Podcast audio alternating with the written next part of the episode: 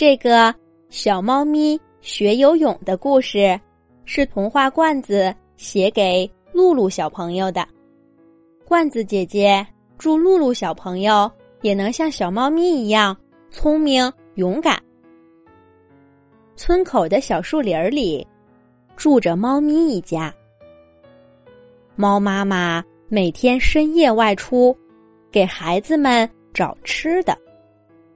孩子们一天天长大了，猫妈妈每天都会抽点时间，教他们各种生存技巧。猫宝宝们已经陆陆续续的学会了爬树、磨爪子和用胡子测量距离。表现最好的猫小凡，甚至独自捉住了一只田鼠，在妈妈面前。显摆了好半天呢。妈妈看着孩子的战利品，高兴的合不拢嘴。她轻轻的蹭着猫小凡的头，骄傲的说：“你可真是一只厉害的小猫咪呢。”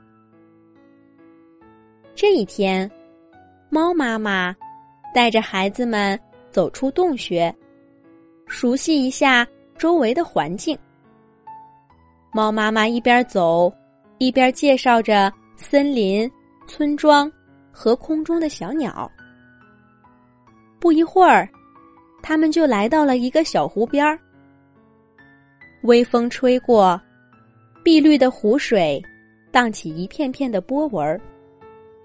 树的倒影在波纹里一摇一摆的。鸭子妈妈正在水面上。教孩子们游泳呢。一群小鸭子嘎嘎叫着，跟在妈妈身后。猫小凡看着小鸭子们划水的样子，羡慕极了。他眨巴着亮闪闪的大眼睛，问猫妈妈：“妈妈，妈妈，我已经学会了爬树、磨爪子和用胡子测量距离。”我什么时候能像小鸭子一样学游泳呢？猫小凡眼巴巴的看着妈妈。谁知道，猫妈妈听了他的话，一下子变得紧张起来。他把所有的小猫叫到一块儿，严肃的说道：“孩子们，作为一只猫，永远都不要想着。”学会游泳，在水里面有一个巨大的水怪，专门抓小猫吃。你们的爪爪一挨到水面上，它就会出来把你们捉走，那样就再也见不到妈妈了。记住了吗？猫宝宝们害怕的点点头，认真说道：“妈妈。”我们记住了。猫小凡也不情愿的点了点头。猫妈妈这才放了心，脸色也没有那么严肃了。他领着孩子们快速离开了湖边儿，回家了。第二天，猫妈妈刚一出门，猫小凡就变得不安分起来。他趁其他的猫宝宝不注意，悄悄的溜出了洞口，来到了小湖边。小鸭子们还像昨天一样，跟在妈妈的身后学游泳呢。猫小凡也试探着把爪爪伸进水里，湖水凉凉的，泡着小爪爪很舒服。猫小凡干脆把四个爪爪都伸进了水里。哇，原来游泳这么简单呀！他一步一步的往前走，眼看就要走到小鸭子们面前了。猫小凡得意洋洋的向小鸭子们挥着爪爪，可是鸭子妈妈看到他，马上把孩子们藏到了身后，凶巴巴的问道：“你这小猫想干什么？”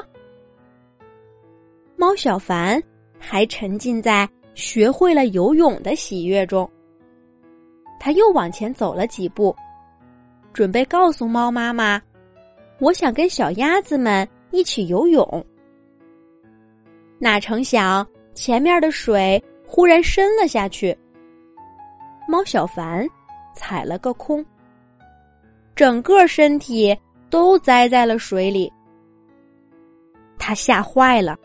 拼命的摇摆着四条腿儿，想把头露出水面。可是越挣扎，身体就晃得越厉害，根本起不来。他觉得自己喘不上气来，眼睛、鼻孔和嘴巴里都灌满了水。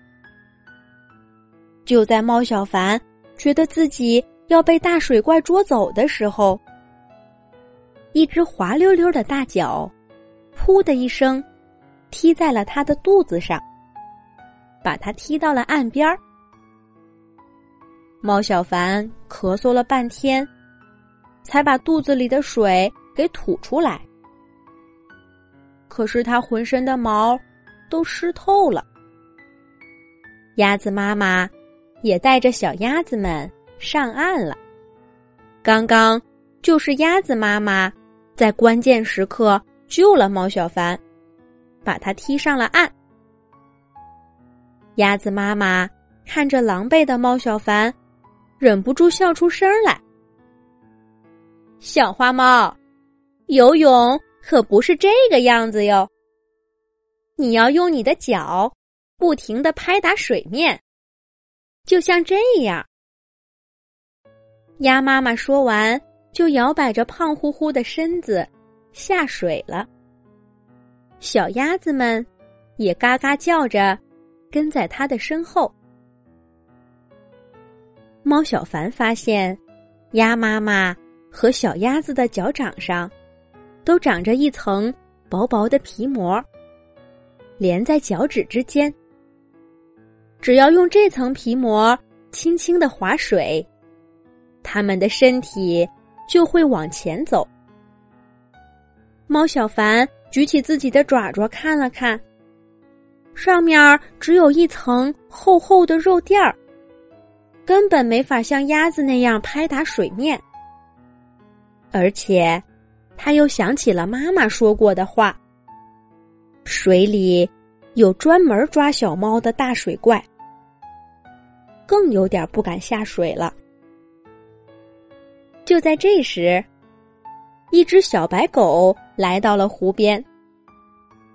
他看着猫小凡犹犹豫豫的样子，笑话他说：“胆小的小花猫，游泳有什么难？看我的！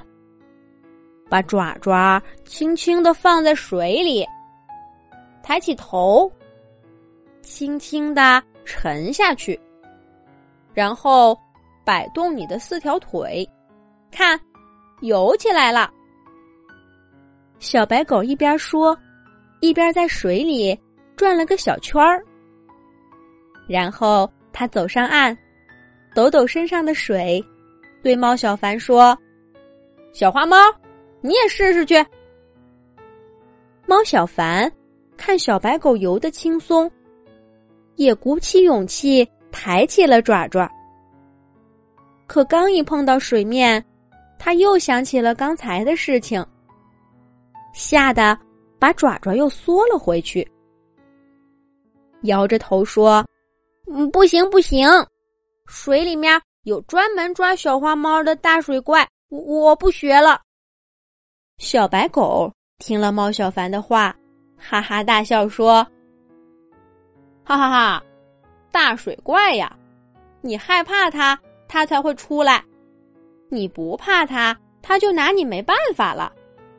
听我的，只要把你的鼻子和嘴巴露在外面，准没事儿。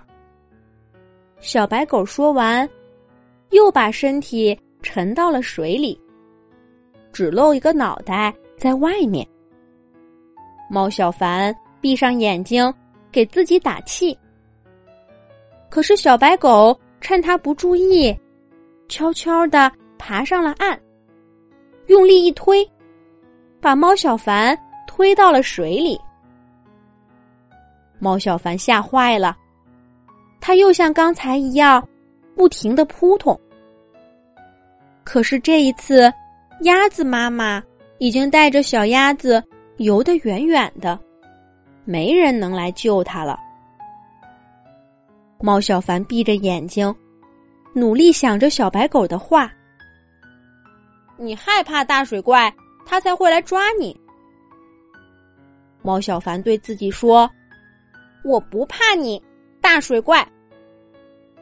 他按照小白狗教他的方法，四条腿前后摆动，头用力的往上抬，慢慢的，他真的把鼻子和嘴巴露在了水面上，身体也慢慢的往前游了。